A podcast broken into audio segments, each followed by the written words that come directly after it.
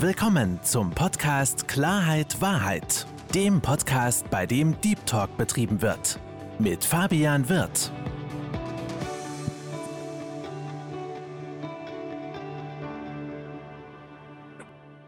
Hallo, liebe Zuhörer und herzlich willkommen zu meinem Podcast Klarheit Wahrheit. Ich freue mich, dass Sie dazugeschaltet haben und noch mehr freue ich mich, meinen heutigen Gast aus dem wunderschönen Österreich willkommen zu heißen. Herzlich willkommen, lieber Hubert Niedermeyer. Oh, lieber Fabian, ich danke dir für die Blumen. Hallo.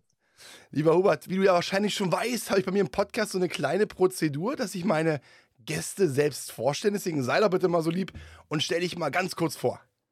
Ja, selbstverständlich. Mein Name ist Hubert Niedermeyer. Ich bin beruflich Rechtsanwalt und Unternehmensberater. Was du ja sicher auf den ersten Blick siehst, lieber Fabian, du hast ja das Privileg, mich live zu sehen. Meine wahre Leidenschaft liegt aber darin, Bücher zu schreiben. Ich schreibe gerade mein viertes. Das befasst sich mit der Spaltung der Gesellschaft.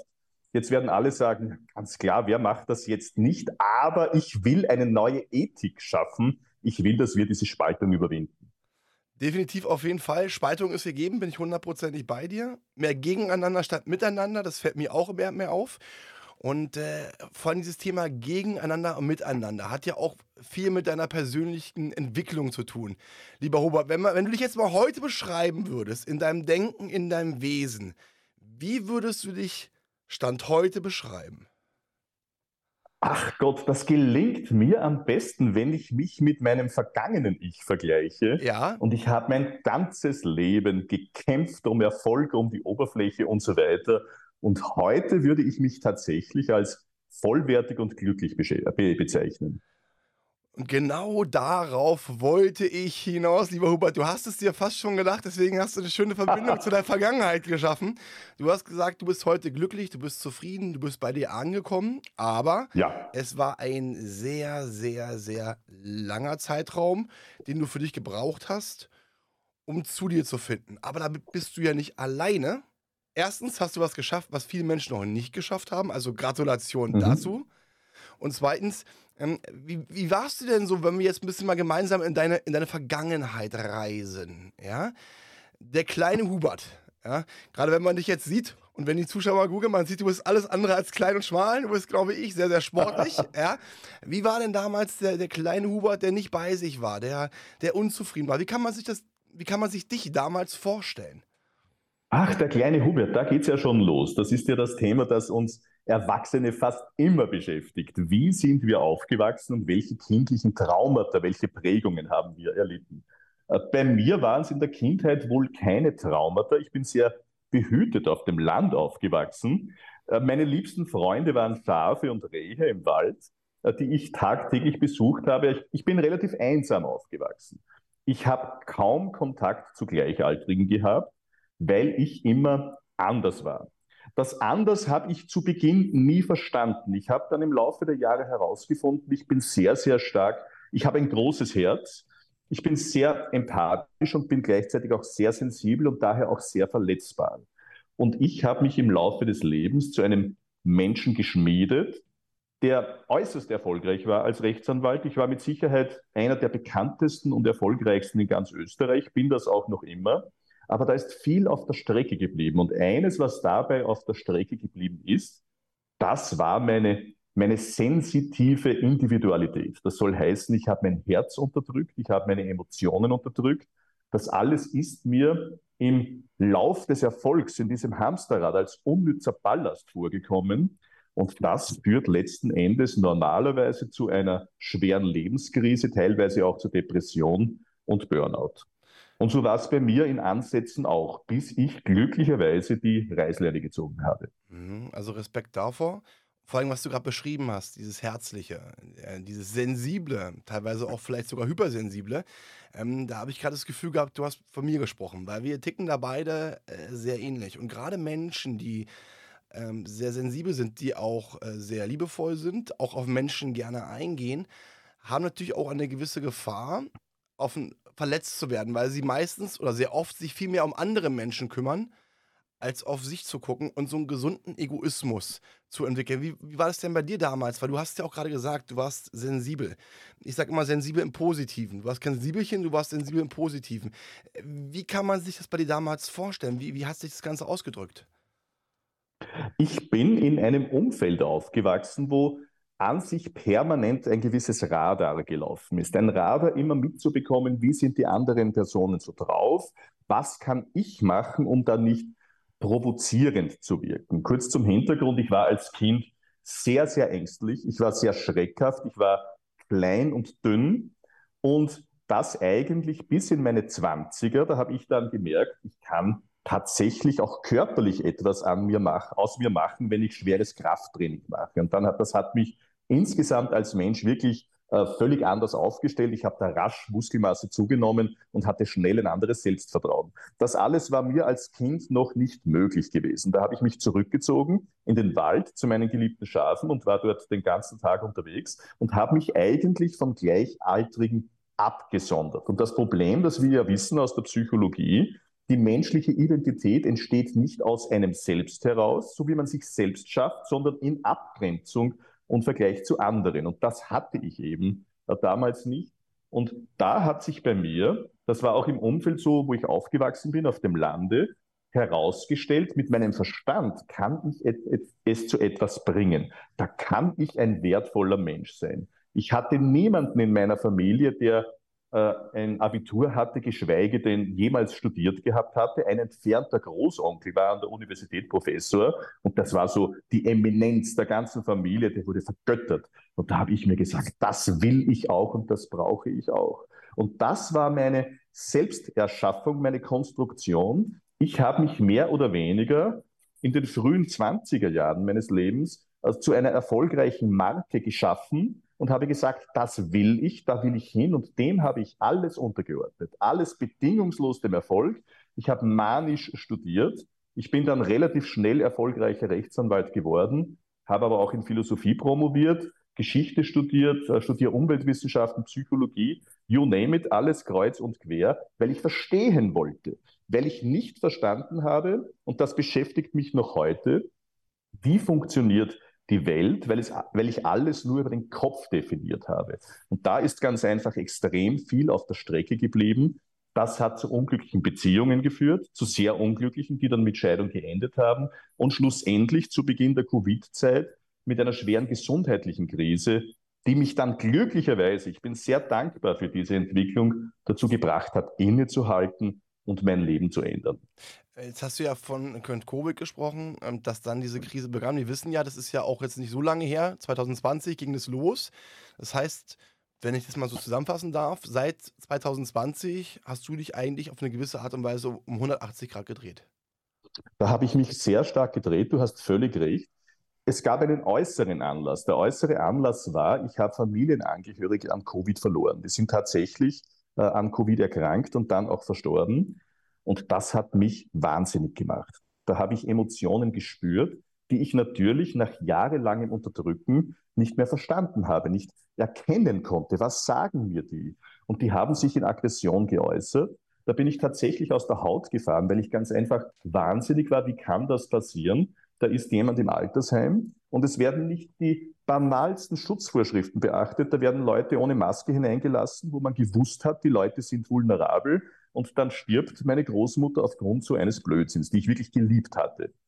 Und das hat mir so zu schaffen gemacht, dass ich dann gleich ein Buch zur Covid-Impfung geschrieben habe. Das war mehr oder weniger ein, ein emotionaler Ausbruch äh, und hat mich persönlich wirklich auch energetisch hineingerissen. Das hat so in mir gearbeitet, wo ich gesehen habe mit meinen Rezepten, mit dieser Erfolgsorientierung, mit den ganzen Millionen, die ich im Leben erstritten habe und so weiter. Was habe ich davon, wenn Leute, die ich liebe, ganz einfach schutzlos sterben? Mhm. Und das hat in mir massiv gearbeitet und hat in mir den, den Schalter quasi umgelegt, zu erkennen, hoppala, so geht es nicht weiter. Ich bin der Nächste, der zwangsläufig auf der Strecke bleiben muss, wenn ich so weiter tue.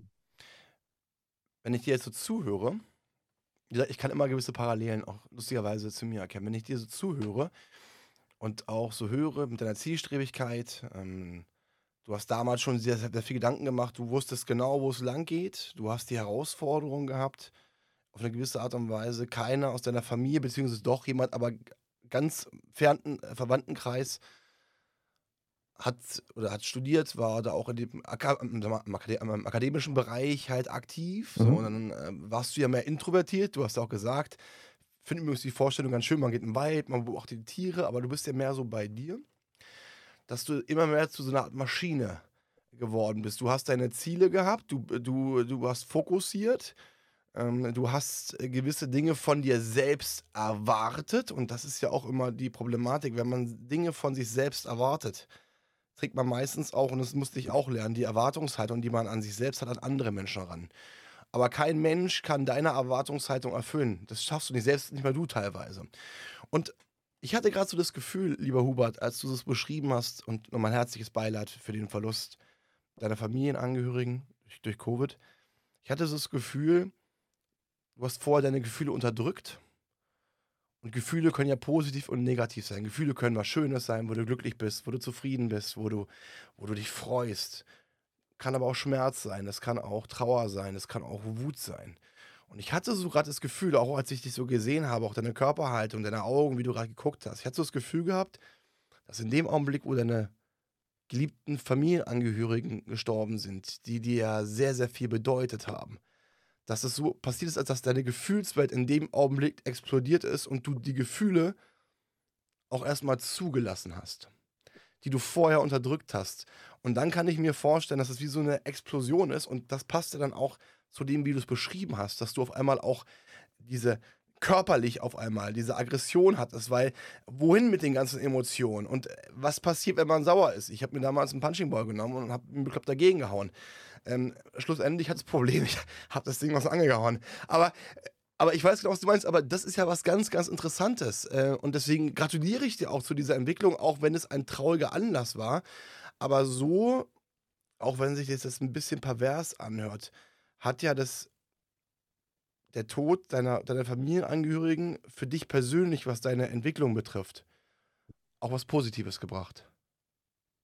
So ehrlich, ich bin beeindruckt, wie weise du das beschreibst. Das ist nämlich genau der Punkt. Da kann ich dir zu jedem Beistrich nur gratulieren und recht geben. Tatsächlich war es so, dass dann mehr oder weniger, äh, was sich aufgestaut hatte über die Jahre, das ganze Unterdrückte, auch das Unverständnis, Emotionen gegenüber, vor allem auch mir selbst gegenüber, das ist dann schlagartig geplatzt, weil ich es nicht mehr, der Kelomat praktisch ist explodiert, weil der Druck nicht mehr standgehalten werden konnte. Und dann bin ich tatsächlich überschwemmt worden. Und zwar überschwemmt worden von Emotionen, die ich nicht verstanden habe und die ich auch nicht verstehen konnte. Warum konnte ich sie nicht verstehen? Weil ich sie nie zugelassen hatte. Ich habe nur gespürt, es tut sich Gewaltiges in mir. Das hat sich zunächst in Aggressivität mir selbst gegenüber ausgewirkt. Ich konnte ja immer als mehr oder weniger Triebabfuhr äh, diesen, diese aufgestaute Aggression in der Arbeit loslassen.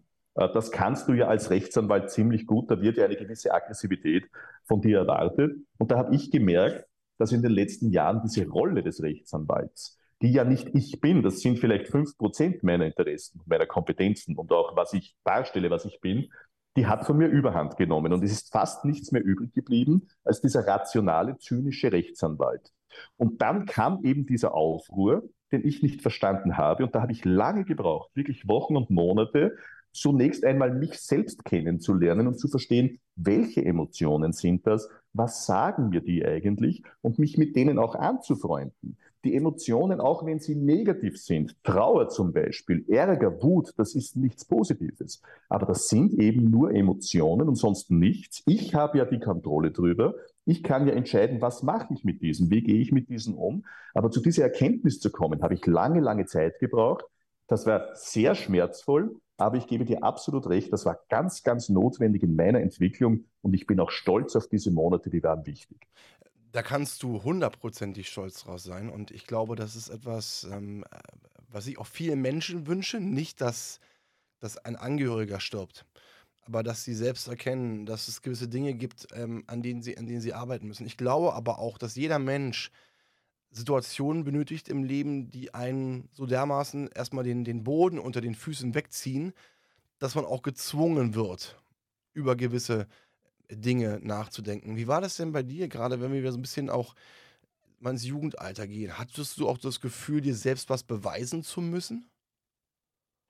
Unbedingt. Das hast du zuvor schon einmal vor einigen Minuten ganz gut angesprochen, diese Erwartungshaltung. Äh, ich bin draufgekommen, dass das in Wahrheit von mir eine Selbstlüge war, davon auszugehen, dass ich gewisse Dinge anstrebe, wie etwa Erfolg. Das war nicht ich, das war das. Und jetzt kommt das psychologisch Interessante, der Knackpunkt. Das war das, von dem ich geglaubt hatte, dass das von mir in der Gesellschaft erwartet wird. Das habe ich verinnerlicht. Ich habe mir ein Bild erstellt von dem, was ich glaubte, das wird von mir verlangt, um als erfolgreich angesehen zu werden. Jetzt verstehe ich den Widerspruch. Dieses Bild konnte ich ja nie erreichen, weil das absolut unscharf formuliert ist. Das ist etwas der dritten Ebene, mhm. was jemand von mir erwarten könnte, bla bla bla. Aber ich war so fix davon überzeugt, dass ich das erreichen muss, damit ich als Mensch überhaupt wertvoll bin. Warum? Weil ich mich selbst nicht wertschätzen konnte, weil ich aus meiner Sicht damals ein Nichts war. Und mir, das war mein Rettungsanker. Jetzt hast du mir gerade sozusagen die Worte völlig aus dem Mund gezaubert. Ich wollte mich gerade sagen, das ist ja gerade, hört sich nach Selbstwert an, ne? weil du weißt ja, mein Thema ist das Thema Selbstwert. Und deswegen freue ich mich auch, dass wir uns da so drüber austauschen können, weil genau das ist ja das Ding. Ähm, man holt von außen etwas, man, man, ob es jetzt durch den Sport ist, ob es jetzt äh, Erfolge sind, um sich selbst das Gefühl zu geben, etwas zu sein und auch sich selbst wertschätzen zu können. Aber genau das ist ja, klar, Erfolg ist was Großartiges und auch Kontinuität am Ball bleiben sorgt dafür, vom Charakter her, dass dein Selbstwert wächst. Aber Erfolge im Beruf oder das finanzielle Einkommen hat nichts mit dem eigenen Selbstwert zu tun. Deswegen gratuliere ich dir für dich, dass du für dich da das, äh, das Ganze gefunden hast. Und vor allen Dingen, und das ist ja auch was, was sehr, sehr spannend ist, gerade wenn man Erfolge feiert wenn man beruflich ganz weit oben ist. Und du hast es ja gesagt, du bist einer der bekanntesten und erfolgreichsten Anwälte in Österreich. Das heißt, du bist Upper Level. Und gerade dann gewisse Dinge zu erkennen und obwohl man ganz oben ist, zu sagen, Moment einmal, was will ich eigentlich? Bin ich so glücklich? Macht mich das glücklich? Was macht mich glücklich? Zeigt eine unglaubliche Stärke. Weil ich weiß nicht, wie es dir geht, lieber Hubert. Ich habe so manchmal das Gefühl, und es wird mir von vielen Menschen bestätigt, dass ne, dieses zu sich selbst ehrlich zu sein, von sehr, sehr, sehr vielen Menschen als schwer empfunden wird, beziehungsweise viele können es auch gar nicht. Das, das denke ich auch. Warum? Weil das Schmerz verursacht. Es verursacht deswegen Schmerz, weil eine Selbsterkenntnis voraussetzt, einen schonungslosen Blick auf sich zu haben und nicht nur auf die Stärken, sondern auch auf die Schwächen, die es bei jedem von uns gibt. Und in dieser modernen Welt, da bin ich fix davon überzeugt, versuchen wir alle in diesem Hamsterrad mitzuspielen. Wir alle wissen, das System kann so nicht weitergehen. Wir wissen, wenn wir nicht grundlegend unser ganzes Leben, und zwar alle gemeinsam ändern, dann wird es uns in 15, 20 Jahren wahrscheinlich nicht mehr geben. Das verursacht Angst. Diese Angst versuchen wir durch strikte Tätigkeit rund um die Uhr hinunterzuspielen. Das ist letzten Endes auch nur ein Unterdrückungsmechanismus. Aber Angst ist einerseits ein antisozialer Reflex. Das heißt, das bekommen wir mit unserem Verstand nicht in den Griff. Das führt dazu, dass sich unsere Gesellschaften immer weiter spalten, weil wir das, was fremd ist oder was uns unsicher erscheint, im Zweifel einmal ablehnen. Und das führt auch dazu, dass wir uns rein über den Verstand definieren, je nachdem, wie viel bei jeder Person dann natürlich vorhanden ist, weil wir glauben, so die Dinge unter Kontrolle zu halten. Und das ist etwas, was die letzten Jahrhunderte nicht funktioniert hat und was jetzt, wo sich wirklich die Ereignisse jeden Tag überstürzen, umso weniger funktionieren kann. Das zu 100 Prozent. Und du darfst eine Sache nicht vergessen, wenn wir jetzt zum Beispiel mal so 80, 90 Jahre in die Vergangenheit reisen, ne? mhm. da haben die Menschen ja auch noch gelernt, Dinge zu reparieren. Ähm, Möglichkeiten zu finden, Lösungen zu finden. Ähm, wir sind in einem Zeitalter, was so unfassbar, gerade was Informationsfluss betrifft, so unfassbar schnell ist. Und wir haben einfach Möglichkeiten, uns schnell abzulenken. Wir haben Möglichkeiten, den einfachen Weg zu gehen. Und leider hat es die Gesellschaft, nicht jeder, aber sehr, sehr viele verlernt, auf eine gewisse Art und Weise ihr Denken umzusetzen. Weil ich weiß nicht, wie es dir geht, aber ich stelle immer wieder fest, dass dieses äh, problemorientierte Denken ähm, ein extrem ausgeprägtes Denken ist. Und ähm, dass, wir, dass wir uns lieber in dem Gedanken verwirren und gefangen halten, so wegen, das geht nicht, und äh, ne, anstatt anders zu denken. Und es fängt ja damit schon an, und das finde ich auch immer sehr, sehr spannend. Ähm, wir sind groß geworden. Und lieber Hubert, ich glaube, das war bei dir vermutlich auch so, dass da die Eltern geguckt haben und gesagt, Mensch, Hubert, da bist du noch nicht groß genug für, das kannst du noch nicht, da bist du noch zu jung für. Das heißt, diese ganzen Glaubenssätze, und wir dürfen nicht vergessen, unsere Eltern haben uns alle sehr, sehr, sehr lieb. Sie machen das nicht, weil sie uns was Böses sollen, sondern, weil sie uns beschützen wollen. Die Sache ist aber die, dass genau diese Mentalität, dieses Denken von, von den Menschen, von den Kindern aufgenommen wird und dementsprechend auch in die Zukunft mit reingeholt wird. Und dann bleibt das Ganze verankert. Warum erzähle ich das Ganze? Und das ist genau so ein Ding. Wir können nur Veränderung schaffen, wenn wir bei A, bei uns selbst anfangen, weil es fängt immer mit uns selbst an. Du kannst immer nie auf andere Menschen zeigen und sagen, verändere dich, sondern es fängt immer bei einem selbst an. Was kann ich tun? Und das ist halt ein wichtiger Punkt, da auch ehrlich zu sich zu sein und vor allen Dingen auch Möglichkeiten zu finden, von den Problemen wegzukommen, ins lösungsorientierte Denken zu kommen. Wie handhabst du das denn? Thema lösungsorientiertes Denken. Wie, oder wie warst du früher? Warst du eher problembehaftet oder eher lösungsorientiert? Ich war früher, das ist ein gutes Stichwort, in meiner Kindheit und Jugend war ich sehr, sehr im Problemrahmen drin. Da habe ich an Problemen mich abgearbeitet, habe auch versucht, mich zu optimieren. In diesem Sinne, dass ich problematische Persönlichkeitsmerkmale von mir, die ich so gesehen habe, abschleife. Das hat sich dann geändert mit meiner unter Anführungszeichen Neuerfindung in meinen frühen 20er Jahren, äh, wo ich mir gesagt habe, nein, ich will die Begabungen, die ich habe, zum absoluten Optimum bringen. Auch das war natürlich rein kopfgesteuert, ganz klar. Da habe ich meine gesamte Persönlichkeit nicht mit einbezogen. Aber das war so meine Neuerfindung des Hubert Niedermeyer 2.0.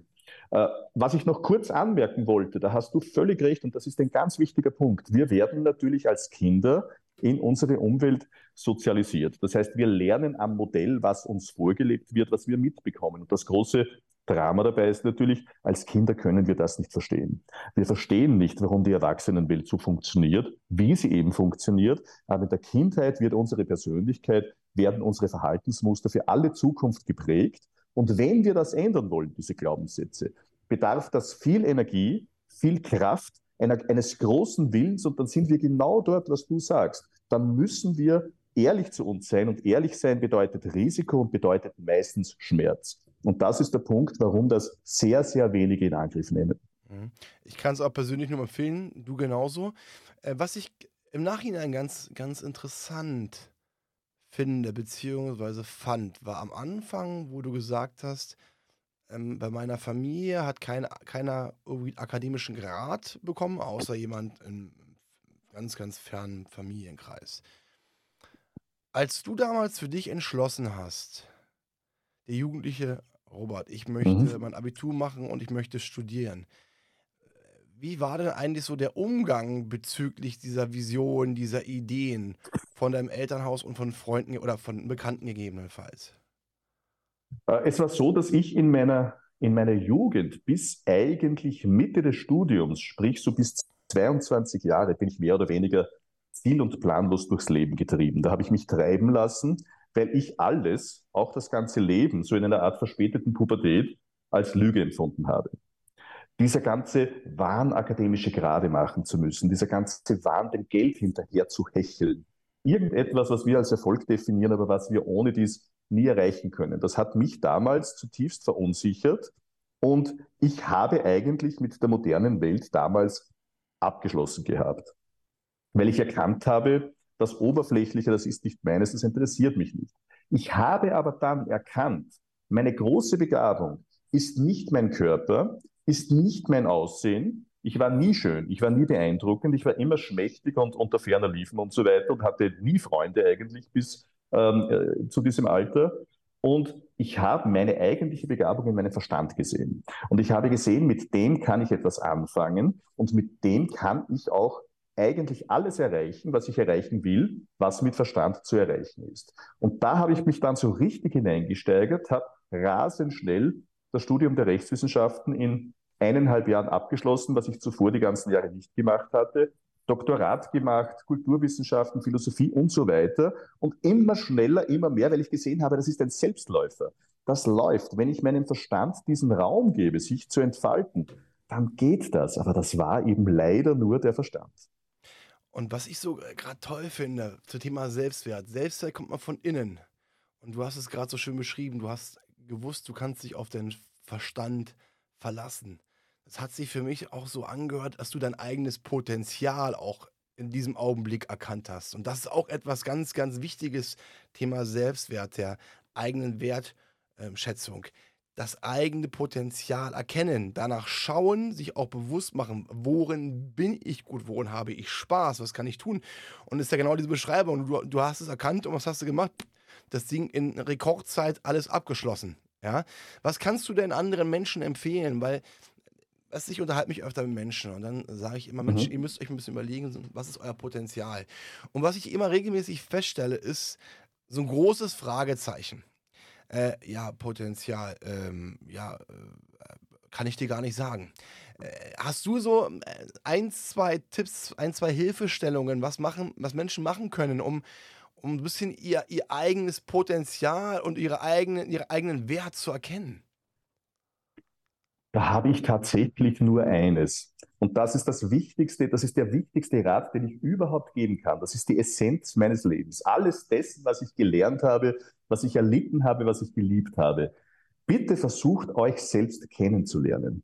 Das ist das Entscheidende. Wenn ich mich selbst kenne, dann weiß ich nicht nur, wie ich funktioniere und verstehe mich, sondern dann weiß ich auch, was sind meine Bedürfnisse. Und erst wenn ich die kenne, kann ich überhaupt erst ein guter Mensch sein? Das ist die Basis von allem. Und jetzt kommt vielleicht noch das Wie. Wie komme ich dorthin? Da habe ich auch einen Tipp. Ich hatte im Sommer die Ehre, eine Ausbildung äh, bei Lee Strasberg in New York zu machen, eine weltbekannte Schauspielschule, die eine Menge Oscar-Preisträger hervorgebracht hat. Und die lehren, Schauspiel nicht als etwas darzustellen, sondern als etwas zu sein. Ein guter Schauspieler ist im Moment der Präsentation diese Person, die er darstellen soll. Und warum sage ich das jetzt? Ganz einfach, weil man da lernt, diese zwei Wochen, die ich gemacht habe, waren reine Selbsterkenntnis. Man versteht, welche Emotionen man hat. Man versteht diese Emotionen auch zu produzieren und kann diese in der Sekunde abrufen und ist dann plötzlich ärgerlich, liebevoll und so weiter. Und das hat mir in den letzten Monaten ehrlicherweise am meisten geholfen überhaupt, dazu zu kommen, mich selbst kennenzulernen, mich selbst lieben zu lernen. Und erst jetzt weiß ich, ich bin auf dem Sprung und kann anderen Menschen helfen. Sehr, sehr, sehr schön. Und ich finde dieses Stichwort Schauspielerei gerade ultra spannend. Warum finde ich das ultra spannend? Ähm, weil gerade wenn man ähm, mit der eigenen Identität am Kriseln ist, weil der Selbstwert nicht da ist, dann sucht man sich ja auf eine gewisse Art und Weise auch Vorbilder. Und äh, du hast es gerade so schön gesagt, ein Schauspieler verkörpert oder rutscht in eine Rolle rein, indem er einen Menschen verkörpert, indem er sich in diesen Menschen hineinfühlt, indem er dieser Mensch wird. Und das Perverse an der Geschichte ist ja, gerade wenn wir jetzt mal auf die, auf die Menschen gucken und da muss ich auch auf mich gucken. Ich war jahrzehntelang so, dass ich immer mir gewisse Vorbilder gesucht habe und diese Vorbilder auf eine gewisse Art und Weise kopiert habe. Und je mehr ich kopiert habe, umso mehr habe ich mich selbst verloren. Und gerade dieses authentisch sein, ähm, man selbst sein, dazu muss man natürlich A, wissen, wer ist man überhaupt und auch die Stärke besitzen, zu sein, wie man ist. Weil warum, warum verändern wir uns? Weil wir das Gefühl haben, nicht akzeptiert zu werden, weil wir das Gefühl haben, nicht so respektiert zu werden, weil wir das Gefühl haben, nicht so geliebt zu werden, weil wir das Gefühl haben, schwach zu sein. Ähm, und deswegen, äh, gerade bei dir, und das, das, das, das finde ich ganz, ganz interessant, ähm, ohne dass du es mir jetzt böse nimmst, ne? es wird leider eine Menge Menschen geben, die sagen, boah, Damals der Robert, der harte Staatsanwalt, der Gefühllose, der war stark. Der war stark, der war gefühllos, der war. Ne, der Robert, der jetzt so der, naja, der gefühlvolle, so, ne? Äh, naja, das ist ja so ein bisschen Weichei-mäßig. Weißt du, wo, ich sehe dich gerade lachen. Du weißt, worauf ich, wo, weißt, worauf ich hinaus, weil ich glaube einfach so, dass diese, dass diese Definition von Stärke und Schwäche mal wieder ins richtige Licht gerückt werden müsste. Wie siehst du das denn? Da gebe ich dir völlig recht und ich lache deswegen. Ich bin ja noch immer dieser starke, dieser zynische, dieser durchsetzungsfreudige Hubert. Da hat sich ja nichts geändert. Nur ist der Unterschied jetzt, dass ich diese Rolle spiele und bewusst einsetzen kann. Und wenn es notwendig ist, wenn jemand vor mir einen geliebten Menschen bedroht, den zerreiße ich in der Luft. So, da kann ich so gut drauf sein wie auch immer. Da denke ich keine Sekunde nach. Da werde ich von einer Sekunde zur anderen eine aggressive Bestie. Äh, das habe ich in mir und jeder Mensch hat verschiedene Seiten in sich. Aber ich bin jetzt privat, anders als früher, umgänglich, freundlich und lache viel.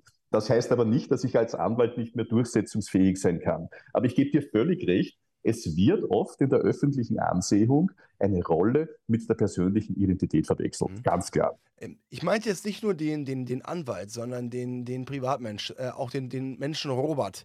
Ähm, weil äh, ich, ich finde zum Beispiel ganz interessant ähm, und habe da auch meine eigene Erfahrung mitgemacht, dass wenn man über eigenen Schwächen spricht oder auch manchmal darüber spricht, was einem zum Nachdenken bringt, dass es einem negativ dargestellt wird und man auf eine gewisse Art und Weise auch als, als, äh, als Softie oder, oder Weichei gilt.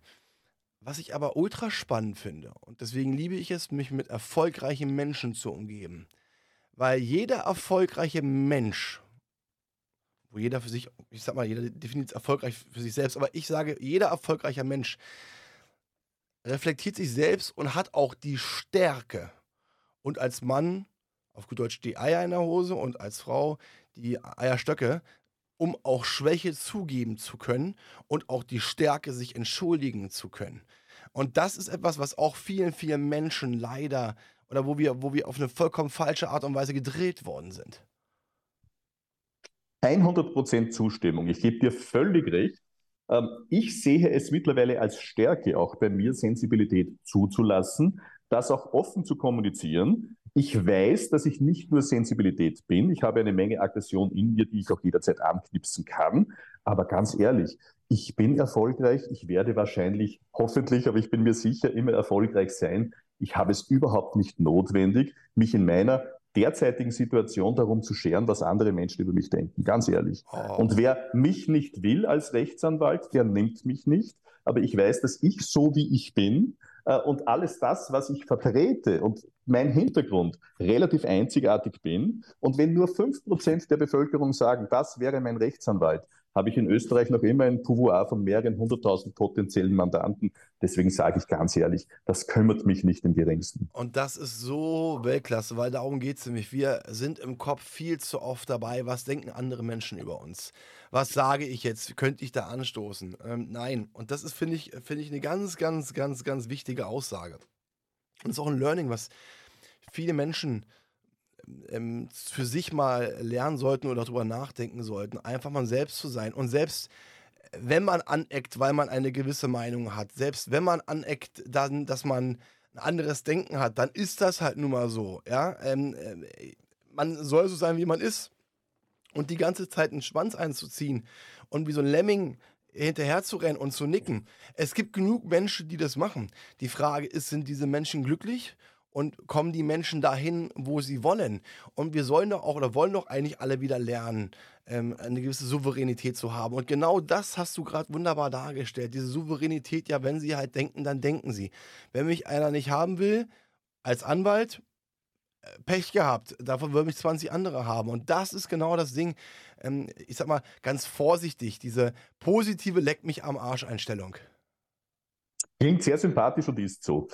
Ja, äh, es, äh, genau, äh, genauso verstehe ich das. Ja, ja, Es, ist, es ist doch so, weil da muss ich auch an mich selbst denken, wie oft habe ich Dinge gemacht, um, um, um nicht negativ aufzufallen. Wie oft habe ich ähm, meine, meinen eigenen Egoismus runtergeschluckt und für andere Menschen gemacht. Und wer hat es mir gedankt? Im Endeffekt keiner. Und ganz im Gegenteil, ich war derjenige, ähm, der, der, der dann, dem es dann nicht gut ging, der dann innerlich diesen Frust aufgebaut hat. Und das ist übrigens auch ein ganz, ganz wichtiger Punkt, worüber ich mit dir auch mal sprechen möchte, möchte Robert.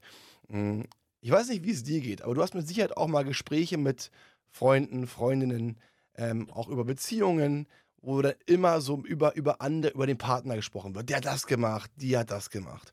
Und das habe ich auch. Und eine Sache habe ich für mich auch gelernt. Und ähm, das ist auch was, was ich für mich mitnehmen konnte. Ich habe früher auch in meiner letzten Beziehung immer geguckt, ja, ich habe doch nichts gemacht, sie war diejenige, sie war diejenige.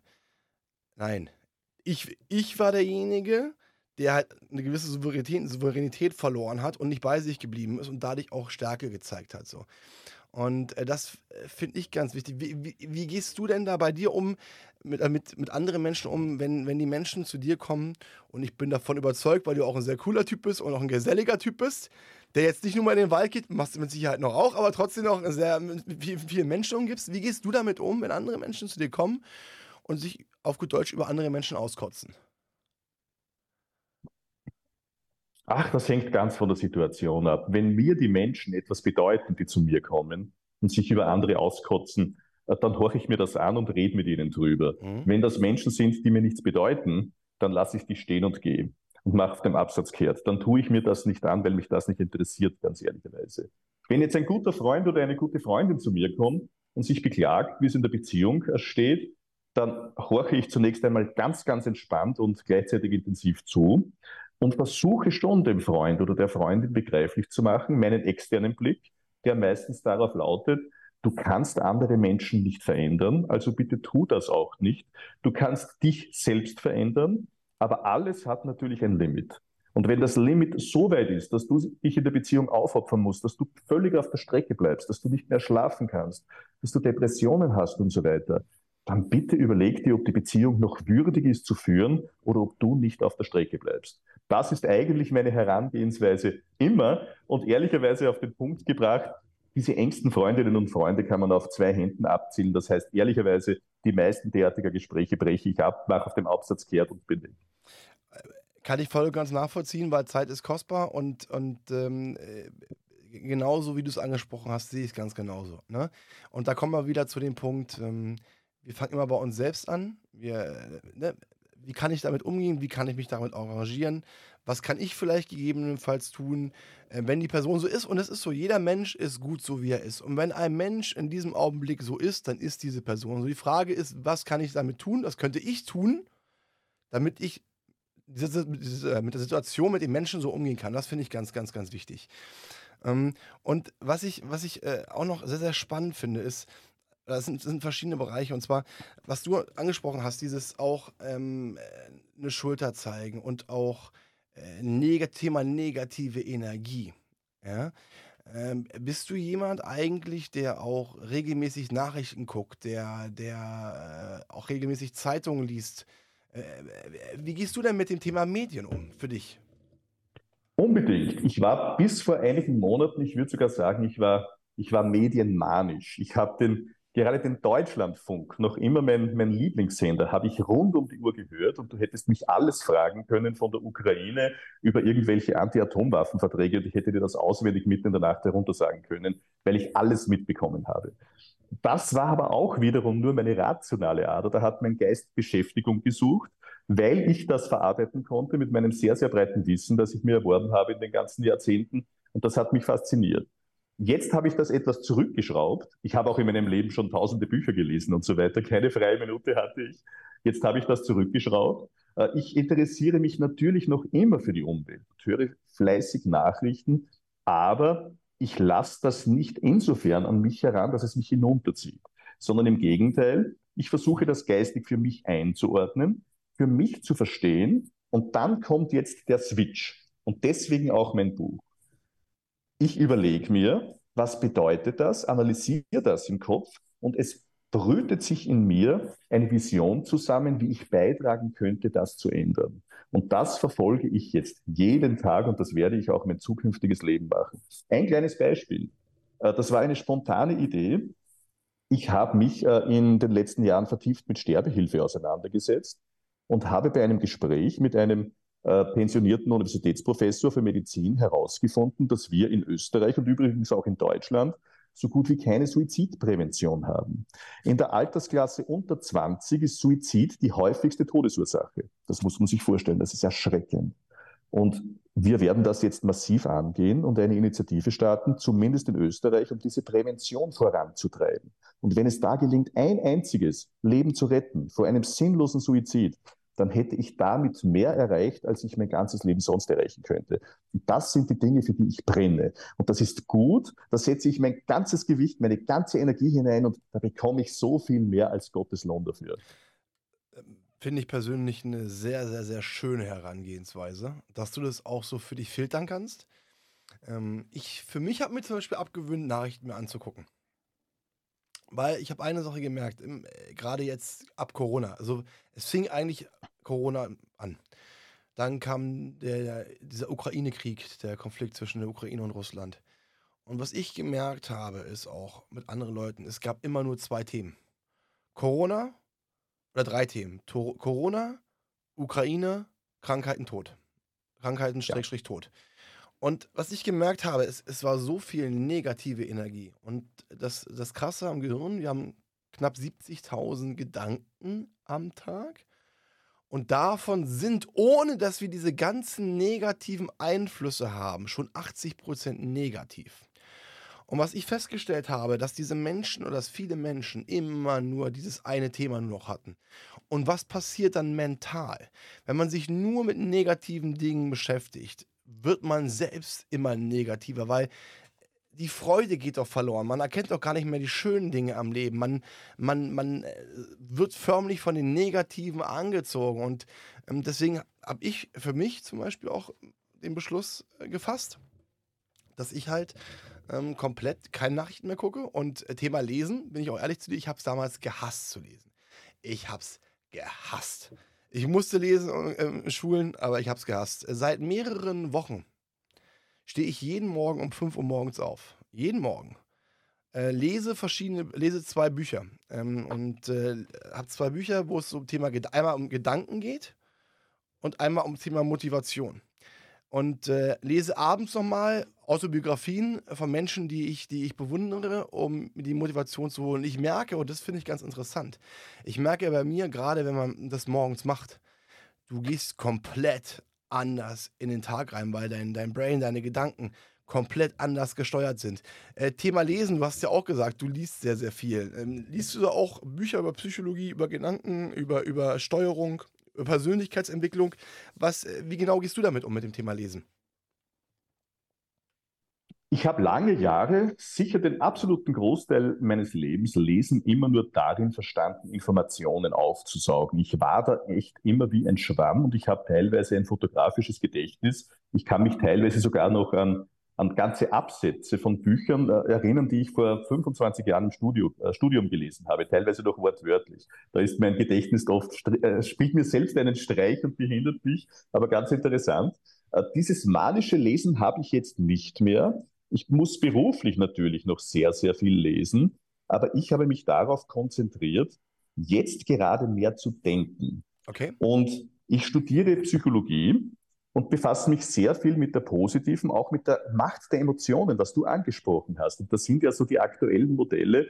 Man sollte versuchen, ein Drittel der Gedanken, die man täglich hat, irgendwie positiv zu besetzen. Dieses Drittel wäre schon imstande, dein Leben absolut umzudrehen und zum Positiven zu beeinflussen. Und ich mache mir viel, was ich da in den psychologischen Büchern lese, sehr, sehr viel Gedanken während des Autofahrens und dergleichen und lass die ganz einfach wirken. Und dabei entsteht bei mir schön langsam ein Gesamtbild mit den ganzen anderen Büchern, die ich gelesen habe und mit den Studien und ich lasse das sacken. Also wenn du mich fragst, wie ich damit umgehe, ich lese derzeit sehr, sehr ausgewählt, aber viel bedächtiger und intensiver als früher und lasse die Informationen sacken, dass ich sie wirklich aufnehme und verstehe. Weltklasse, weil genau das, was du gerade beschrieben hast, dass du liest und sitzt im Auto, drängst drüber nach, mache ich morgens, wenn ich nach dem Lesen zum Sport gehe und trainiere und vorher mal auf meinem Stepper da stehe und meine, meine, meine Warm-Ups da mache. Das ist der Wahnsinn, wenn du erstmal das Gelesene, weil man liest ja nicht, um zu lesen, sondern man liest ja, um zu verstehen. Gerade wenn es um so eine Bücher um Psychologie, um Gedanken, um Motivation geht. Weil du, du willst ja ähm, äh, Informationen aneignen. Nur nicht jeder hat diese, diese Gottesgabe wie du, hat ein fotografisches Gedächtnis zu haben, also Respekt dafür, ähm, und sich das alles merken zu können, sondern, äh, und das ist ja das Interessante, Lesen, Information ist, ist sachlich. Die Kunst ist es aber, dass die Sache, diese, diese Informationen, die man aufgenommen hat, ins Emotionale mit reinzunehmen. Weil wann reagieren wir auf gewisse Dinge? Wenn wir emotional werden. Gerade wenn wir emotional werden, lassen wir uns teilweise gehen im Negativen oder im Positiven, wenn wir aufgepusht sind und wenn wir, wenn wir wollen, wenn wir dieses Erfolgserlebnis haben, dann, dann sind wir offen. Und das finde ich, das finde ich ganz, ganz spannend. Wie, machst du das denn, ähm, weil du ja jetzt auch sozusagen dein, ich sag jetzt mal, Gefühls- Kanal geöffnet hast. Wie machst du das denn, um deine Emotionen auf eine gewisse Art und Weise auch in einer positiven Kontrolle zu wahren? Ein einziges Wort, Embodiment. Oh, okay. Das war die kurze Version, die lange Version. Ich starte den Tag, es klingt so banal, aber so ist es. Ich starte den Tag mit einem positiven Gedanken und mit einem Lächeln. Und ich lächle jede freie Sekunde. Das alleine hebt mich schon immer emotional in eine derartige Positivstimmung. Das ist keine ausgelassene, äh, gedankenlos optimistische, sinnlose äh, Heiterkeitsstimmung, sondern das ist eine durchaus positive Grundstimmung, die mir alle Lebensprobleme, die ich jeden Tag zu Dutzenden auf den Tisch bekomme, viel lockerer wegstecken lässt und bewältigen lässt. Okay, lass uns da mal so ein bisschen tiefer ins, ins Ich lächle jeden Tag eingehen, weil äh, was du ja nicht bist, ist ein Schauspieler und du bist auch kein Glücksbärchi, der rumläuft und sagt, juhu, die Welt ist schön. Ähm, ich lächle tätig. Lächeln ist Lächeln, aber zwischen Lächeln im Gesicht, mit der Mimik des Lächelns und des Lächelns im Inneren sind zwei verschiedene Paar Schuhe. Wie schaffst du das denn, das innere Lächeln hervorzuheben, was dadurch resultiert auch, dass das äußere Lächeln hervor, also hervorbringt? Weil dieses Lächeln nicht aufgesetzt ist, sondern mich durch den ganzen Tag begleitet und schon der erste Gedanke in der Früh beim Aufwachen ein positiver ist. Da stelle ich mir ganz einfach vor, gestern war so ein toller Tag, heute werde ich das noch toppen. Was wird heute Positives passieren? So irgendwie in die Richtung. Und dann starte ich den Tag in Wahrheit schon Vielleicht nicht mit einem körperlichen Lächeln, weil ich noch zu müde bin, aber geistig und in mir drin lächelt schon alles. Und das trägt mich durch den Tag. Und das kann ich mir jederzeit wiederholen, indem ich bewusst ein Lächeln aufsetze. Das gelingt mir ganz gut. Ist auf jeden Fall schön dargestellt. Ähm, nun wissen wir ja, dass wir nicht nur alle im Glück leben, sondern wir müssen ja manchmal Niederlagen erleben und wir müssen nochmal Sachen erleben, die uns ärgern oder die uns auch wehtun. Wie gehst du damit um? Also genau, dass du nicht von diesen, diesen Emotionen, diesen negativen, äh, ich sag mal jetzt mal runtergezogen wirst, sondern wie schaffst du es, diesen Spagat hinzubekommen und dann wieder ins Positive switchen? Hast du da irgendwelche Routinen oder wie, wie machst du das? Dass du dann äh, ich habe ich hab sehr, sehr viele negative Erlebnisse, was der Beruf natürlich schon mit sich bringt. Da ist man mit Schicksalen, teilweise mit wirklich dramatischen Schicksalen beschäftigt. Ähm, Natürlich mache ich auch selbst immer wieder Fehler, das geht nicht anders, ich bin ein Mensch, aber ich habe es mir zur Philosophie gemacht, ich lerne daran. Und wenn ein Misserfolg passiert oder etwas Negatives passiert, das ich nicht äh, verändern kann oder wozu ich auch nichts beigetragen habe, dann lerne ich daraus und diese Lernerfahrung ermöglicht mir ein Wachstum für die Zukunft. Das heißt, ich lasse diese Emotionen ganz bewusst zu, die gehen aber durch mich hindurch, die bestimmen mich nicht mehr, sondern das sind Emotionen, wo mir der Körper ganz einfach von abgespeicherten Erinnerungen etwas sagt. Damit aber umzugehen, ist meine Aufgabe als Mensch. Ich kann damit machen, was immer ich will. Das habe ich erkannt. Das heißt, ich lasse mir das sagen, was mir der Körper sagen will, aber ich lasse mich davon nicht bestimmen, sondern drehe mich um und gehe weiter. Und das ist ein absolutes Winner-Mindset, was du gerade äh, angeschrieben hast. Deswegen feiere ich das gerade innerlich. Du hast gerade gesagt, du lernst aus dem Misserfolg. Und das ist was ganz, ganz Wichtiges, weil im Endeffekt ist der Misserfolg ja kein Misserfolg, weil man lernt ja, oder, oder man, sagen wir so, man sollte daraus lernen. Und wenn man lernt, wächst man.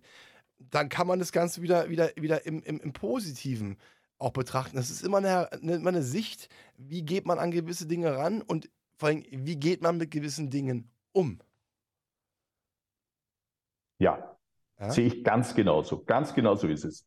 Das ist ein Mindset, das dich auf Wachstum programmiert. Das ist das Einzige, das dich auf Wachstum programmiert. Wenn du, ganz brutal aus meiner Erfahrung, wenn du dieses Mindset nicht hast, kannst du dich nicht weiterentwickeln. Du machst die gleichen Fehler immer wieder. Und wenn du jetzt mal auf die Gesellschaft guckst, jetzt nicht nur in Österreich, in Deutschland, Ähm, oh, gleich sehe gleich seh ich eine, eine, ernste, eine ernste Miene bei, bei Robert. Er weiß schon genau, was ich ihn jetzt fragen werde. Wenn du jetzt so, sag mal, du guckst dir 100 Leute an, von den 100 Leuten, wie viele davon haben genau dieses Mindset, was wir gerade besprochen haben? Zwei, vielleicht drei. ja, also äh, da ist definitiv äh, Nachholbedarf und äh, ich kann es, und Robert, ich denke, da sprechen wir beide mit einem Herzen, mit einer Seele, ich kann es halt wirklich nur empfehlen, ähm, da an sich zu arbeiten. Es ist etwas, was Zeit braucht. Robert, wie alt bist du jetzt, wenn ich fragen darf? Äh, ich bin jetzt 48. Du bist jetzt 48, so wir haben, ne? Das heißt, überlege mal, 2000, äh, 2020 gab es die Veränderung. Also wir haben jetzt 2023, das heißt drei Jahre. 48 ist mit 45 kam bei dir der Switch. Ja? Und ich sage es ganz ehrlich, wenn ich mir Fotos ansehe, und das sagen mir auch alle, die mich kennen, mit 35, das heißt, die sind 13 Jahre alt, dann sehe ich auf diesen Fotos 25 Jahre älter aus als jetzt mit 48.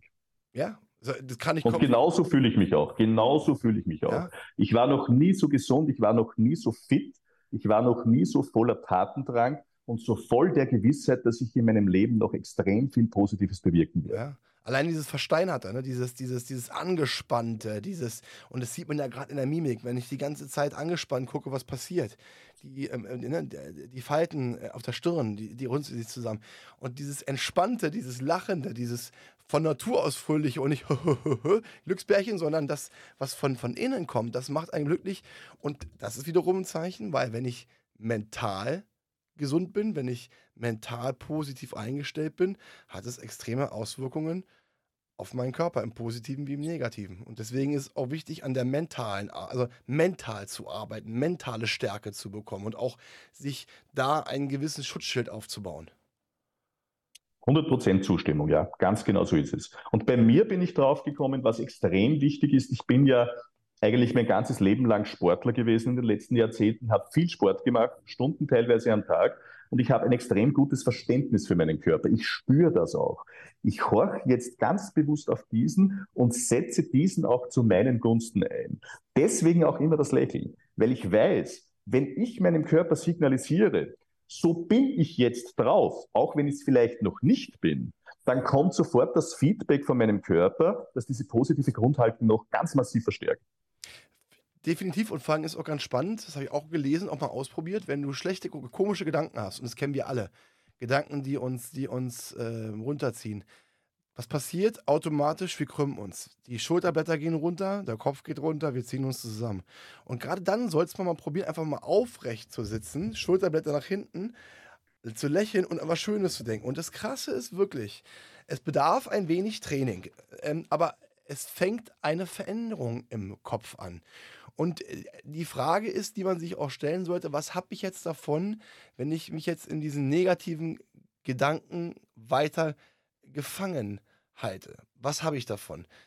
Finde ich das gegebenenfalls schön, weil es für mich eine gewöhnte, eine, eine gewohnte Situation ist? Oder wäre es nicht eigentlich auch ganz schön, befreit zu sein? Gerade das Thema befreit sein, äh, äh lieber Robert, was bedeutet denn eigentlich für dich Freiheit?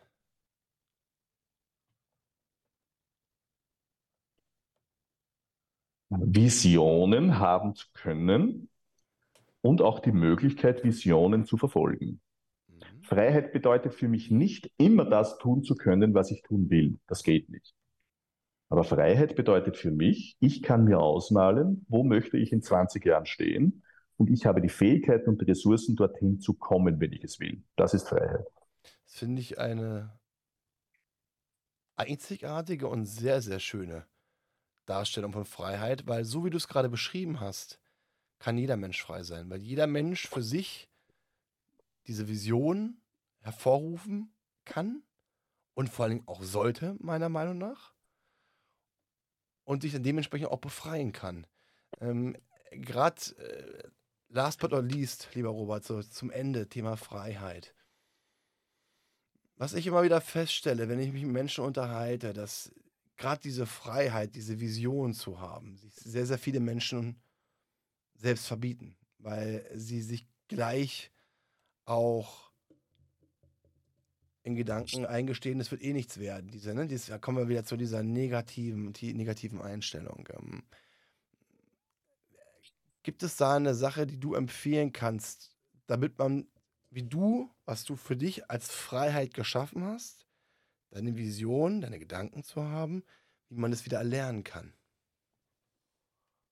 Da bin ich wieder genau dort, ähm, bei dem, wo du mich zuerst gefragt hast, was wäre aus meiner Sicht das Wichtigste?